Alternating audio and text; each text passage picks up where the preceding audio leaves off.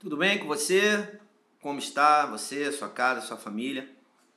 Estamos aqui juntos mais uma vez para termos um tempo comentando a palavra. Então fique conosco e certamente nós seremos abençoados.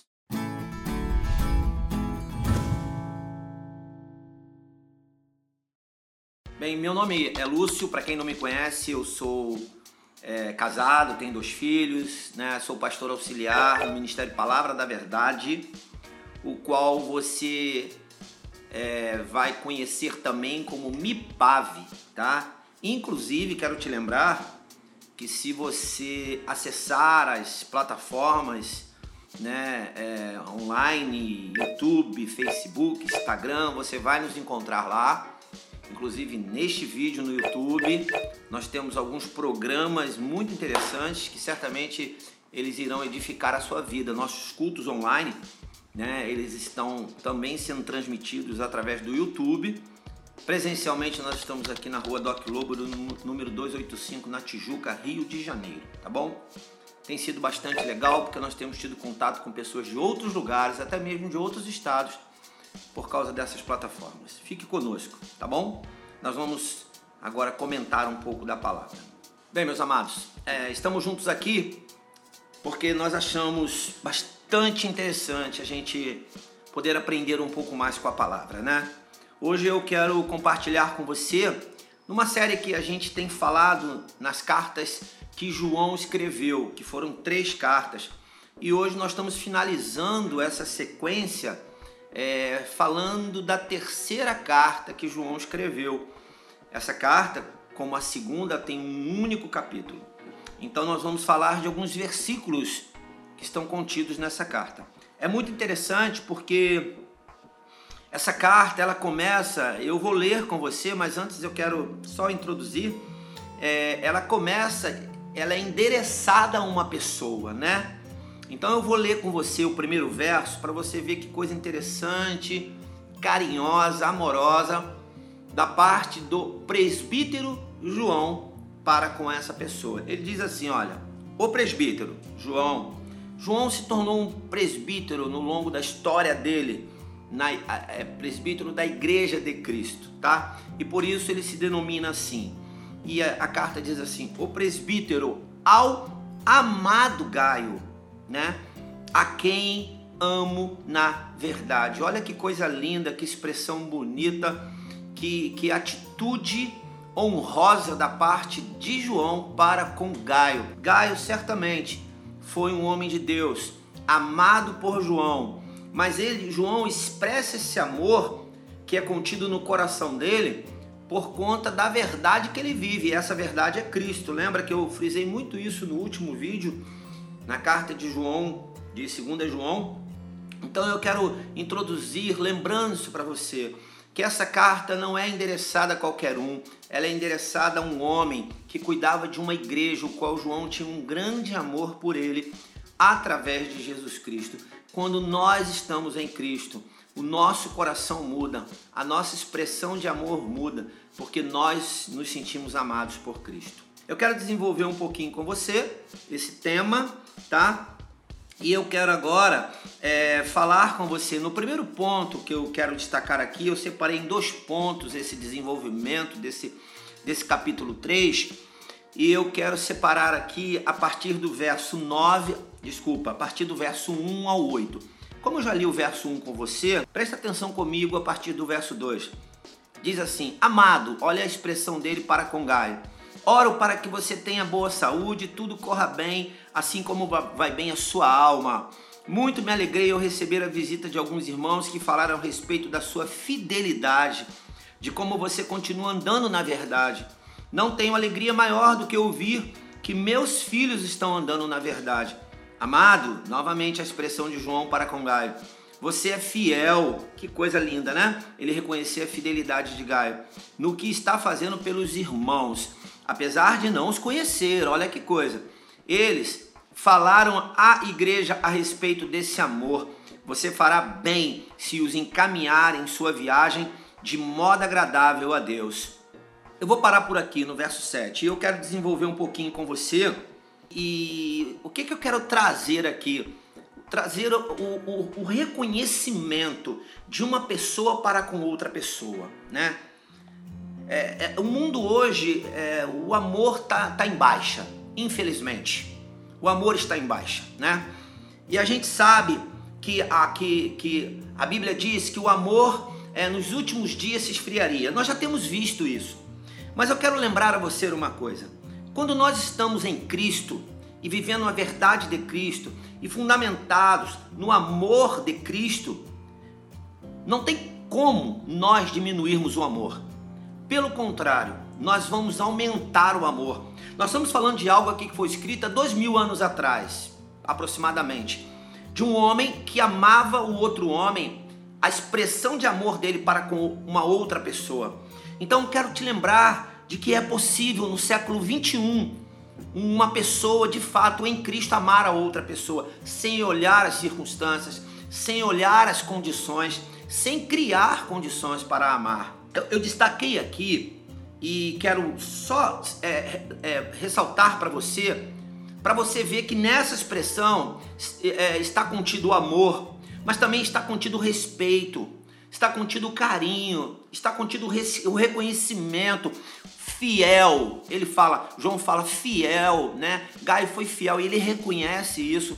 Hoje, infelizmente, às vezes a gente deixa de reconhecer no outro é, aquilo que ele é, achando que nós vamos aumentar o orgulho do outro. Não! Isso é honra quando você reconhece no outro por causa do amor que está em você, você reconhece no outro e você respeita o outro e você tem zelo pelo outro e você tem carinho pelo outro, isso aumenta a tua a tua felicidade, aumenta os teus valores. Então isso não diminui você, tá bom? Então, quando você pensar em alguém que às vezes não merece o teu carinho, o teu amor, não. Além de tudo isso, você tem um amor que é de Cristo e que vai além de qualquer circunstância. Eu separei aqui quatro frases para poder expressar para você e eu acho que você vai concordar comigo. Eu botei assim: quando amo, me preocupo. É exatamente o que está expressado no texto de João para com Gaio. Quando amo, falo a verdade. Quando amo, falo com amor a verdade. Muitas vezes nós falamos, não, eu falo a verdade, eu falo a verdade, mas não tem amor nessa verdade. A verdade ela expressa com amor, ela expressa olho no olho, ela expressa sem que haja julgamento, ela expressa para que você veja a mudança na vida do outro e o outro se torne uma pessoa melhor. Então, quando você tiver que falar a verdade, pois a verdade é Cristo, Cristo é amor, fale com amor. E a última coisa é, quando amo, eu foco nas qualidades e não nos defeitos. Cuidado! porque a nossa carne é tendenciosa a olhar somente para os defeitos e às vezes é um defeito tira do outro as nove qualidades que ele tem. Não seja não seja corrompido com isso, né? Com essa maldade do mundo. As pessoas elas têm qualidades e nós quando amamos nós olhamos para as qualidades, tá bom? O segundo ponto que eu quero destacar com você está a partir do verso 9 ao 15 e a frase que eu criei aqui para iniciar esse segundo ponto é: quem ama, protege e quer bem. Nesse, nesse intervalo de texto, do 9 ao 15, tem algo muito interessante aqui, tá? E pode parecer que vai desviar do primeiro ponto, mas não, está conectado. Uma das, das armadilhas que existem é exatamente você desviar a sua atenção do amor de Deus e olhar para os defeitos, olhar para as coisas ruins que existem na vida do outro e pior, muitas vezes não olhamos para nossa, olhamos para do outro, mas tudo bem. Não estamos olhando para nossa, estamos olhando para do outro e não conseguimos enxergar as qualidades. Esse contexto do 9 ao 15 mostra é, a figura de dois homens. E por que, que eu vou destacar isso? Olha aqui, ó. Eu vou rapidamente aqui. Eu escrevi a igreja mas Diótrefes, que gosta muito de ser o mais importante entre eles, não nos recebe. Portanto, se eu for, chamarei a atenção dele para o que está fazendo com as suas palavras maldosas contra nós. Existe um homem chamado Diótrefes, que, que João é, e queria confrontar esse homem porque ele estava agindo mal. Ele tinha um comportamento errado. Mas seguindo Nesse mesmo contexto, existe a figura de um outro homem que está lá no finalzinho, que diz assim, ó, a partir do verso 11: Amado, não imite o que é mal, não imite esse homem que eu falei agora, mas sim o que é bom. Aquele que faz o bem é de Deus, aquele que faz o mal não viu a Deus. Quanto a Demétrio, aí ele levanta um outro homem. Todos falam bem dele, e a própria verdade testemunha ao seu favor. Nós também testemunhamos e você sabe que o nosso testemunho é verdadeiro.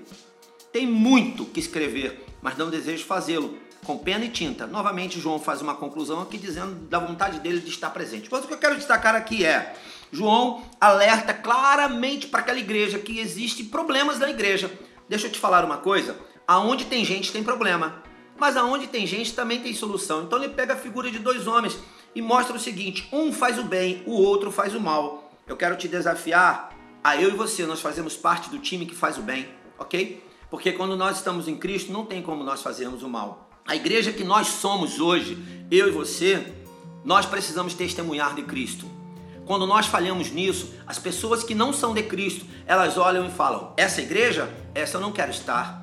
Mas nós temos sim condições, por causa do amor de Cristo, da verdade que é eminente em nossas vidas, que é, que é a realidade em nossas vidas, ela precisa fazer parte da nossa história e do nosso testemunho. Então, seja um testemunho aonde você estiver. Ele destaca aqui a figura de dois líderes. E eu quero te chamar a atenção para uma coisa. Eu já ouvi muito as pessoas dizerem que às vezes não querem estar na igreja por causa do líder tal ou do líder tal, por causa da referência tal ou da referência tal. Olha, eu quero concluir dizendo o seguinte para você: nós somos homens, somos falhos e vamos errar mesmo, tá? Inclusive eu, como líder que sou, eu sou um pastor, né? Sou um líder da igreja há muitos anos, prezo pela igreja, zelo pela igreja, mas principalmente por você. Então, me perdoe o dia que você, por algum motivo, precisou apontar o dedo para a igreja por causa de um péssimo testemunho da igreja, a igreja que somos nós me perdoe. Como líder, eu quero te pedir perdão para que você possa entender que nós falhamos, mas nós queremos acertar, tá bom? Então, é, fique firme. Se você ainda não conhece o Senhor Jesus e por causa de um testemunho ruim que você tem visto, que você tem escutado, me perdoe, mas reconsidere, porque de fato nós queremos acertar. Nós queremos fazer diferente. Nós queremos de fato ser uma testemunha viva de Jesus Cristo, dessa verdade que não muda, dessa verdade que é fundamentada em Cristo Jesus. E mais do que isso, nós queremos poder expressar o nosso amor, esse amor que nós fomos amados primeiro por Cristo, nós queremos amar você também. Amém? Para você que já é de Cristo, que você possa ser uma grande testemunha onde você estiver do amor de Jesus Cristo. Para você que não é, né, nos perdoe e, e venha para Cristo, porque nós falhamos sim, mas nós estamos querendo acertar, tá? Venha estar conosco, venha da maneira que você estiver, tá bom? Deus te abençoe, abençoe sua vida, abençoe sua caminhada, abençoe os seus planos, seus sonhos e que você fique firme no Senhor. Amém? Um abraço para você.